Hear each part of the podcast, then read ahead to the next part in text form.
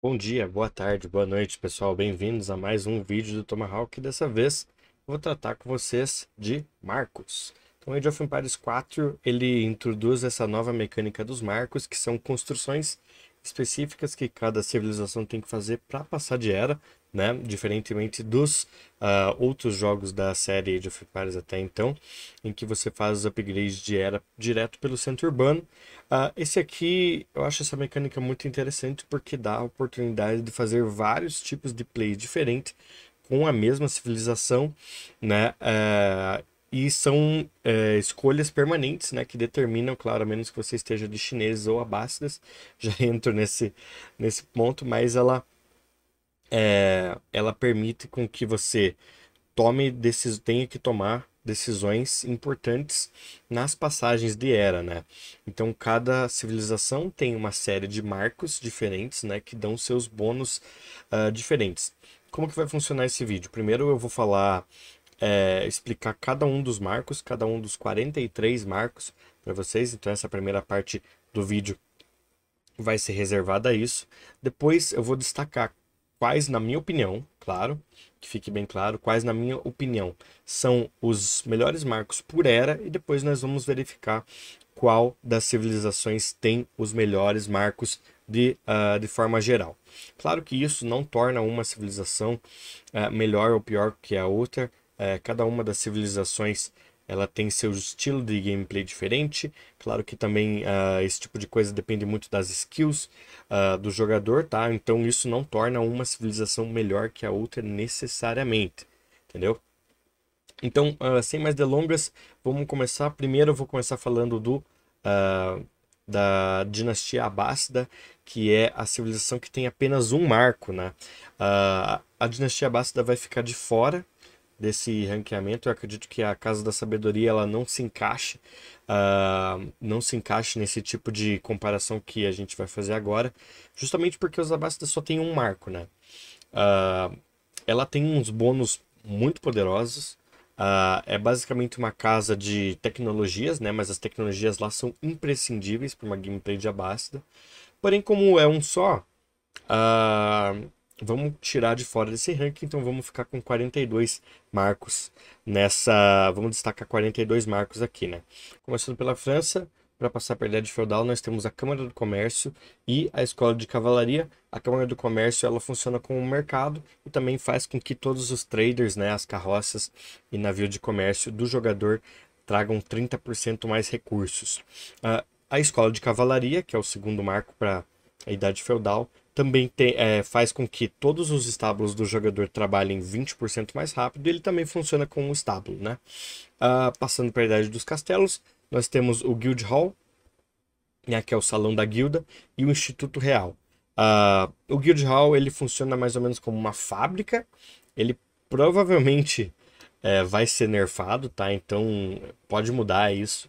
Ele gera recursos conforme ele acumula recursos. Então quanto mais recursos ele, você marca um recurso específico para ele gerar, ele vai ficar gerando. Quanto mais desse recurso tiver, mais rápido ele vai gerar recurso. E aí você pode deixar ela paradinha lá e depois de um tempo ir lá e tirar 5 mil, 10 mil, é, 3 mil, 2 mil de, do determinado recurso que você deixou ela recolhendo. E o Instituto Real, ela uh, é uma amálgama de todas as tecnologias únicas da França. Então, mesmo que você tenha feito a casa do a Câmara do Comércio, não a Escola de Cavalaria. Ela vai ainda juntar as tecnologias de cavalaria, uh, vai juntar as tecnologias únicas de arqueiro que os franceses têm, entre outras, né? Uh, passando para a Idade Imperial, então, né, os, os, prédios que você tem que fazer da Idade dos Castelos para passar para a Imperial. Você tem o Palácio Vermelho, que é um marco defensivo, é um castelo, ele funciona como uma torre de homenagem né? Só que ele tem alto dano porque ele possui arbalestes uh, dentro, segundo a descrição. O dano dele é 50, um dano bem alto, ele destrói cavalaria, destrói infantaria. É um perigo enorme brigar embaixo dele. E o colégio de artilharia, que ele libera a, é, artilharia real, né? Então todas as suas artilharias, uh, todas as suas armas de cerco, elas ganham 20%, 20 mais dano, né? Elas têm uma... Elas ganham essa evolução uh, real. Passando agora para a segunda civilização, o Sultanato de Delhi. Uh, nós começamos com a Torre da Vitória, que é um prédio que ele faz com que todas as unidades que passem próximas ganhem 15% de velocidade de ataque. Ou o Domo da Fé, que faz com que uh, todos os scholars, né, os estudiosos, custem 50% menos produzidos nele. Uh, passando para a idade dos castelos, nós temos o Complexo do Defensor, que ele permite que as infantarias elas construam é, muros, estruturas de pedra, estruturas defensivas, né? as infantarias do DL, salvo engano, logo de cara elas já podem fazer paliçada, mas o complexo do defensor permite com que elas produzam é, defesas de pedra, né? E a gente tem daí a House of Learning, a casa, do, a casa do aprendizado, salvo engano. Não olhei a tradução, eu anotei aqui como House of Learning. É, ela traz várias tecnologias únicas do Sultanato de Delhi, algumas que são bem uh, fortes, por exemplo, uma que dá mais 3 de dano para as infantarias, uh, outra que aumenta a capacidade das, uh, das casas, uma que aumenta a capacidade de carregamento de recursos dos aldeões, etc. Passando para a Idade Imperial, nós temos a Academia de Hissar, que ela produz comida baseada na quantidade de uh, tecnologias que você tem pesquisado. Lembrando que Delhi é uma civilização que todas as tecnologias são grátis, né? Tem aquela mecânica única dos scholars, que você tem que colocar eles nas mesquitas, etc. Mas enfim, uh, quando você tem todas as 60 tecnologias pesquisadas, pesquisadas com o Sultanato de Delhi, a Academia de Hissar ela pode produzir até 600 de comida por minuto, tá? É bem forte. Por isso destaca-se o fato de Delhi ser uma civilização uh, de late game, né? E claro, o Palácio do Sultão, que ele gera um uh, elefante com torre né, a cada 3 minutos e 20 segundos passando por Sacro Império Romano, a gente tem uh, na Idade Feudal o Palácio de Mainveac, que ele funciona como uma ferraria, só que ele tem descontos nas, nas tecnologias, salvo engano, 20 por, 25%, tá? Uh, em todas as tecnologias. Uh, e a Capela de Aachen, ou Aachen, né? A Capela de Aachen, que ela funciona como um prelado gigante que ela tem uma área de influência que se você coloca um prelado lá, um padre, né? Ela faz todos os aldeões trabalharem 40% mais rápido, né? Entregarem mais recursos também.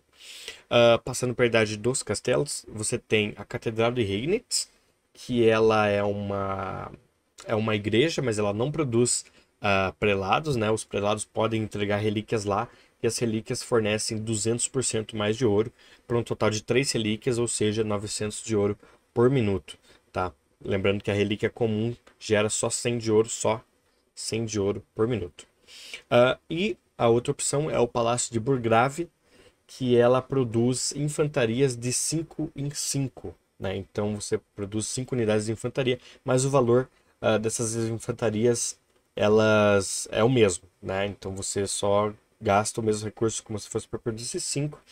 Eu acho que para deixar esse marco mais legal, eles deveriam inclusive dar um desconto nessa geração de infantaria aí. Mas enfim. Para a idade imperial, você tem o Palácio da Suábia, que ele funciona como um town center. Ele, segundo a descrição no jogo, produz 75 é, aldeões 75% mais rápido e 75% mais barato. Porém, se você for é, colocar esse tempo de pesquisa, esse tempo de produção do aldeão de 75% mais rápido em perspectiva com os outros, na verdade é 300% mais rápido que você produz um aldeão, tá? É, e sem contar que ele também custa 20% mais barato, entendeu? Então a idade imperial do Sacro Império, caso você escolha esse, é, esse marco, ela vai custar 20% mais uh, barato. E a gente tem o Palácio de Eltzbach, que é uh, funciona como uma torre de homenagem, né? Ela tem 50% mais vida e ela também faz com que todas as, as construções próximas, uh, tanto de aliados como suas, elas tenham mais resistência também, mais resistência contra fogo, salvo engano.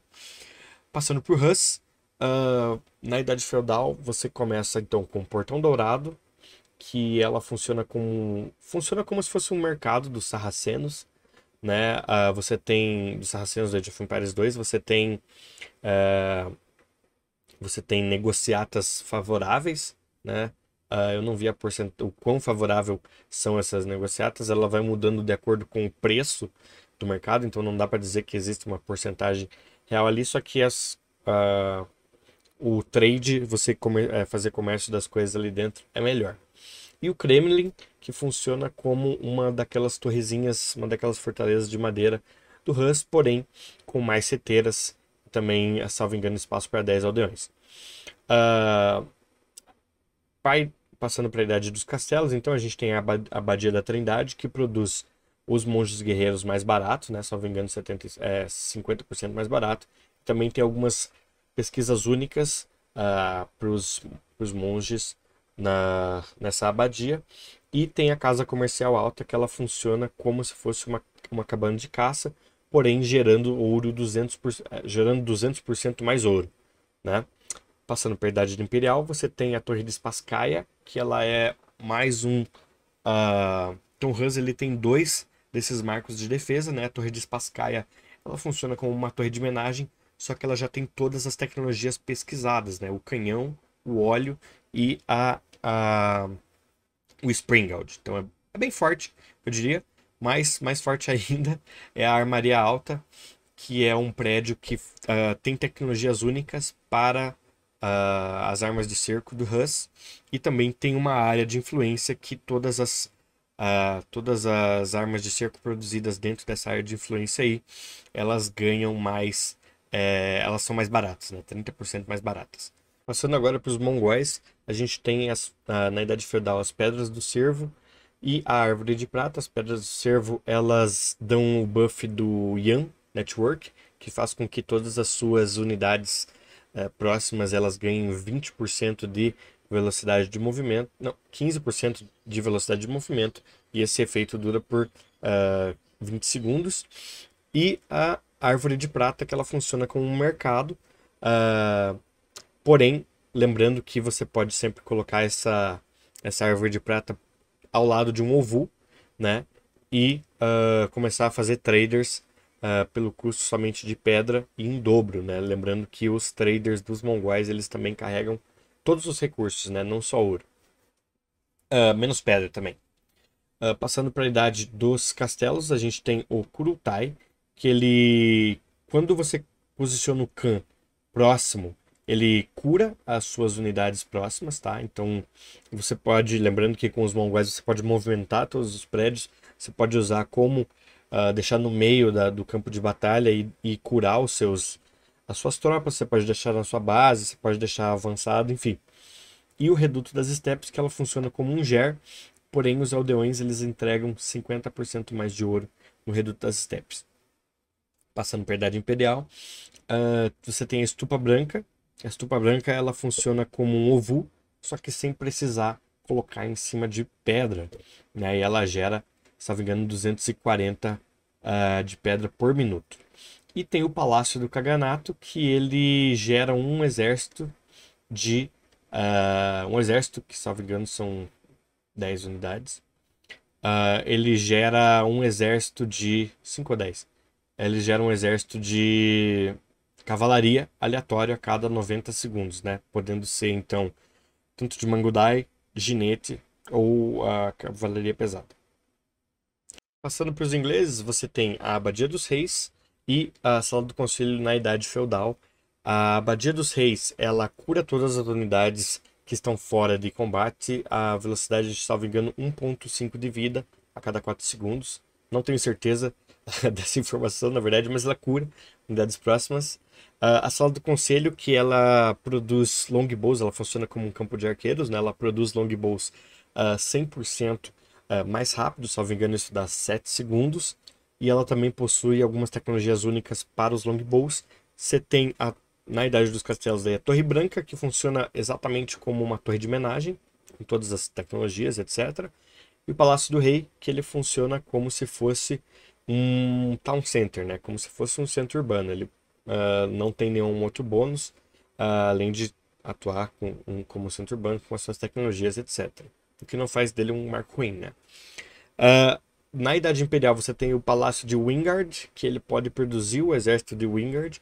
Uh, esse exército de Wingard é uma composição de homem de armas, longbow e também um trabuco. Uh, eu acho que são dois longbows, dois homens de armas, daí o trabuco. Não lembro exatamente uh, qual a, a, quantidade dessas unidades. Porém, uh, essa produção aí ela é mais barata, tá? Então, se você fosse produzir separadamente essas unidades, você gastaria, me engano, cerca de 1.200 em recursos gerais. E no Palácio de Wingard, esse exército custa 100 de comida, 100 de gold 100 de madeira e, salvo engano, 200 de gold, tá?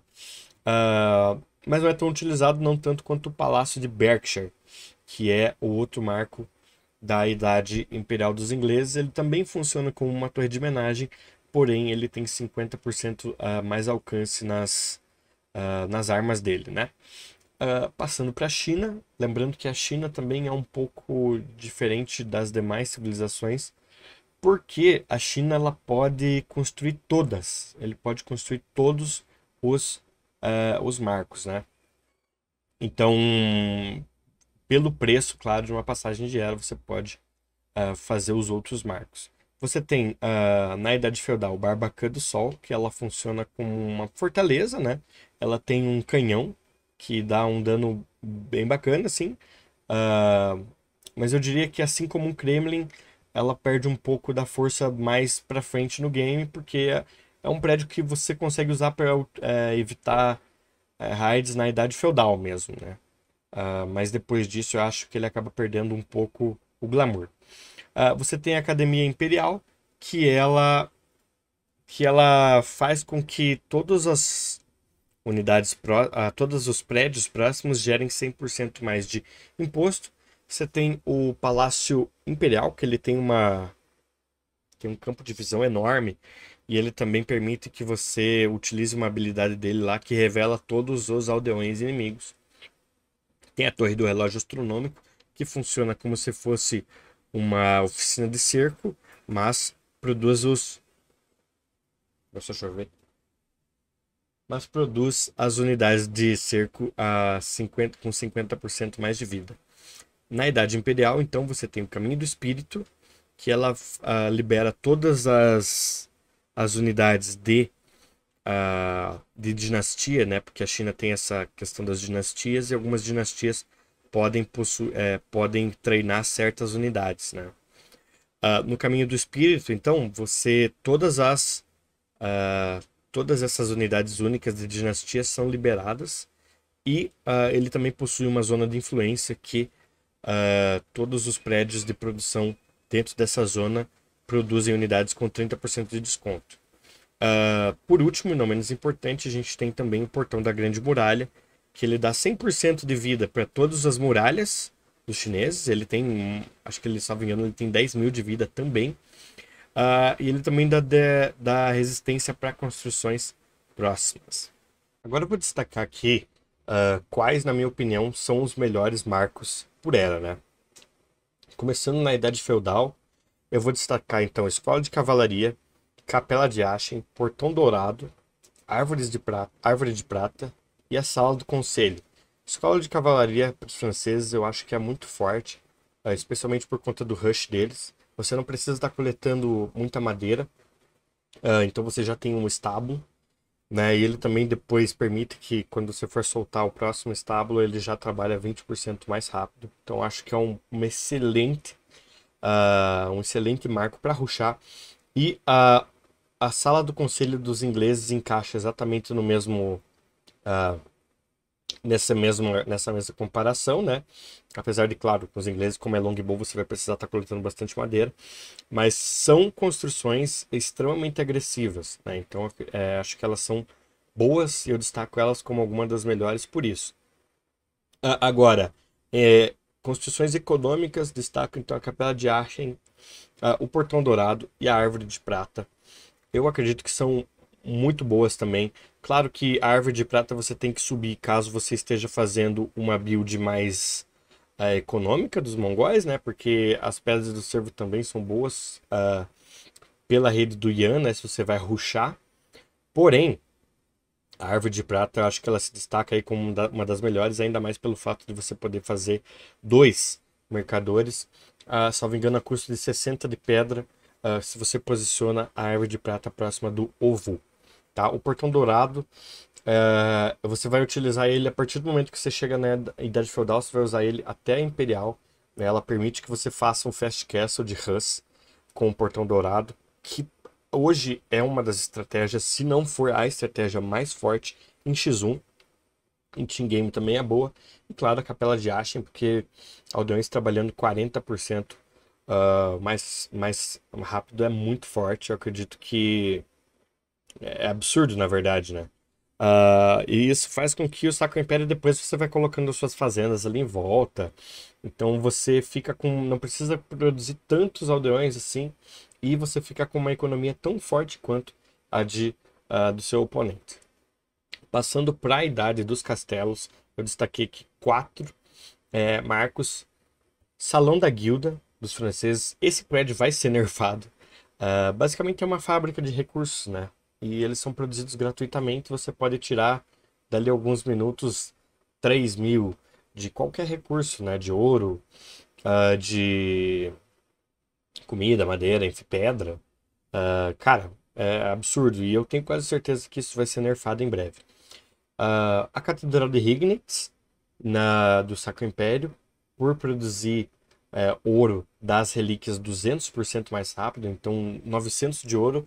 Uh, tem vários momentos é, jogando de Sacro Império em que você só vai ter, o, você vai poder ficar tranquilo só gerando o ouro da catedral. Né? Claro que o ideal é que você tenha alguns ladrões coletando ouro, que você tenha algum local sagrado, mas uh, o grosso vai ser sempre da Catedral de Hignitz e ela te carrega sozinha.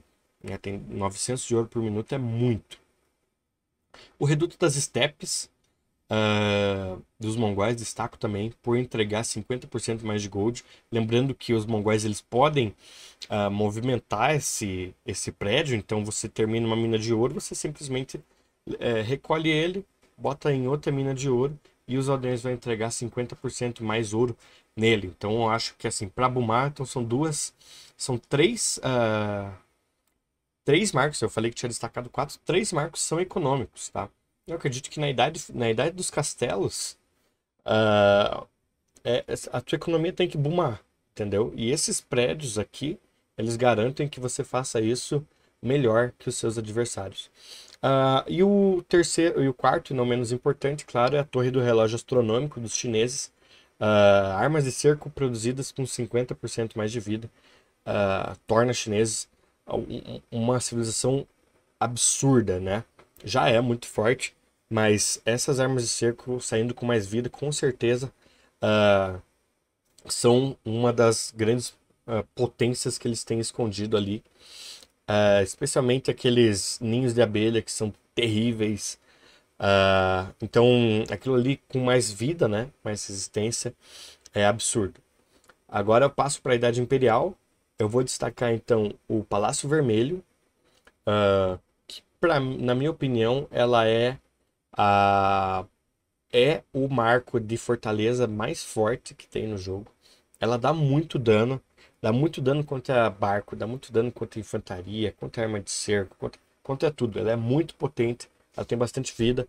Então acho que fica entre os melhores marcos. Provavelmente, aliás, certamente o melhor marco de, é, de fortaleza que tem no jogo. Uh, a Academia de Hissar, né, eu destaco também do Delhi, que ela produz. Você, você vai chegar na Imperial com várias tecnologias já pesquisadas e vai estar tá fazendo as da Imperial. E você tem um prédio que vai gerar é, comida para um máximo de até 600 de comida por minuto, somado com uma economiazinha de comida que você tem, isso é o que torna dela uma, uma, uma potência tão forte na Idade Imperial, tá? Porque o elefante é muito caro. Então, se você vai fazer, vai conseguir mesclar elefantes, claro que eu destaco que você que está jogando de DL, nunca faça um exército só de elefantes, porque eles são absurdamente caros, então dificilmente você vai conseguir ter eles em massa, né? Misture com outras unidades. Mas aí você vai poder spamar unidades à vontade, né? Com uh, essa geração de comida praticamente gratuita. Uh, passando então para o terceiro, eu vou uh, destacar aqui o Palácio da Suábia. Então, os aldeões são produzidos 300% mais rápido, como eu já pontuei, e 75% mais barato. Uh, então, se você acaba ficando um pouco atrás economicamente, ou se você é raidado, na Idade Imperial de Sacro Império, você pode repor esses aldeões muito rápido e muito barato, tá? Então é muito barato mesmo fazer aldeões nesse lugar, é muito rápido. Então você fica. Ah, se você tem um pouquinho de comida ali sobrando e você perde muito aldeão, você pode repor sua economia inteira muito rápido com o Palácio das Fadas. Eu destaco também a armaria alta uh, do Hus, porque isso torna o Hus uma civilização totalmente doentia no late game com armas de cerco. Você pode ver aquele spam de canhão Hus ali porque eles são 30% mais barato. Ele também possui algumas tecnologias únicas para artilharia de Hus.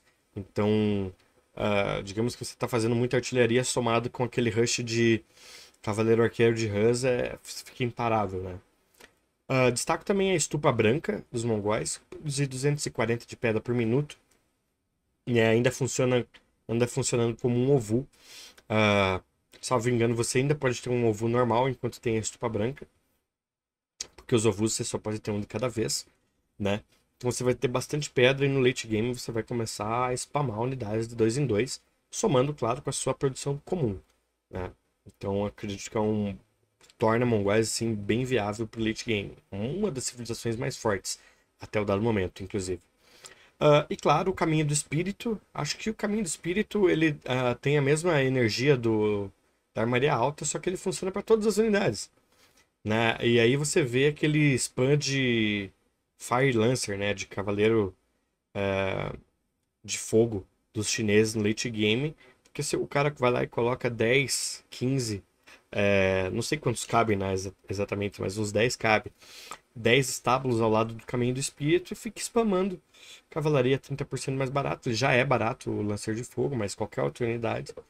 Uh, qualquer outra unidade mesmo, né? Porque os chineses eles podem construir todos os marcos. É, essa, o caminho do espírito libera todas as unidades uh, únicas de dinastia. Então uh, são. É, é um prédio muito potente aí pro late game. Late game que inclusive teve mais prédios destacados, né?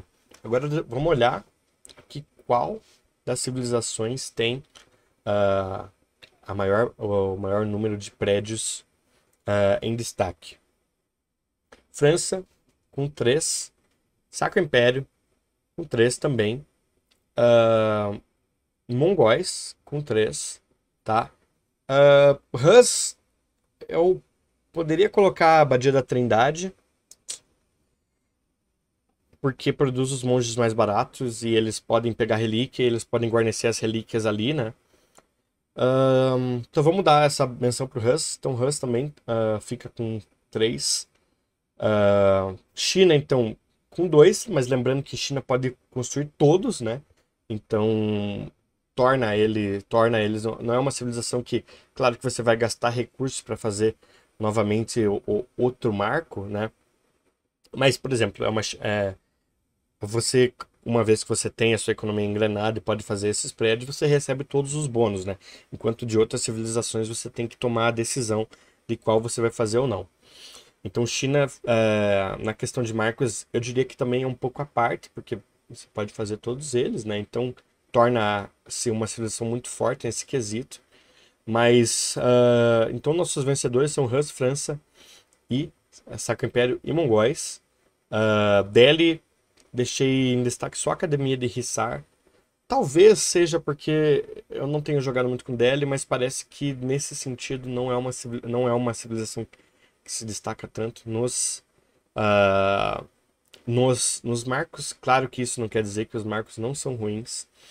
Uh, ingleses é uma civilização que eu diria que tem os piores marcos, tá? Tem a sala do conselho que é tipo top tier mas as outras deixam bastante a desejar. O Palácio de Wingard a Abadia dos Reis, ah, você nunca vê, você nunca vê. Então estou jogando Age of Empires 4 aí há tanto tempo e eu, eu vi a Abadia dos Reis uma vez. Uh, enfim, nem chegou a ser utilizado porque foi colocado na frente, etc. Uh, ah, eu acho que tinha que ser bufada, né? Uh, a Torre Branca e o Palácio de Berkshire eles funcionam como torres de homenagem comuns, apesar do Palácio de Berkshire ter mais alcance, né? Então não se destaca tanto quanto a Torre de Spasskaya, que já tem canhão uh, montado, ou Palácio Vermelho, que é absurdamente forte, né? Uh, e daí você tem a, o Palácio do Rei, que ele funciona como um town center comum, mas hum, você pode fazer uma play com um town center também, ou subir um town center na idade, na idade dos castelos, mais barato, né? Coletando uh, pedra, em vez do custo de passar para a idade dos castelos. Então acredito que assim, em questão de marcos ingleses, pode ser a pior das civilizações, mas isso não torna eles uma civilização ruim também de todo modo porque eles têm aquela questão da rede de, de rede de castelos, etc. Uh, ah, enfim, é uma civilização excelente, tá? Uh, não me levem a mal. Uh, e é, é, isso, pessoal, na verdade. Chegamos ao fim desse vídeo. É, espero que vocês tenham curtido. Não se esqueça de deixar o seu like, comente aí o que você acha, qual a sua opinião sobre os marcos no Age of Empires 4. E, sem mais, até a próxima. Tchau!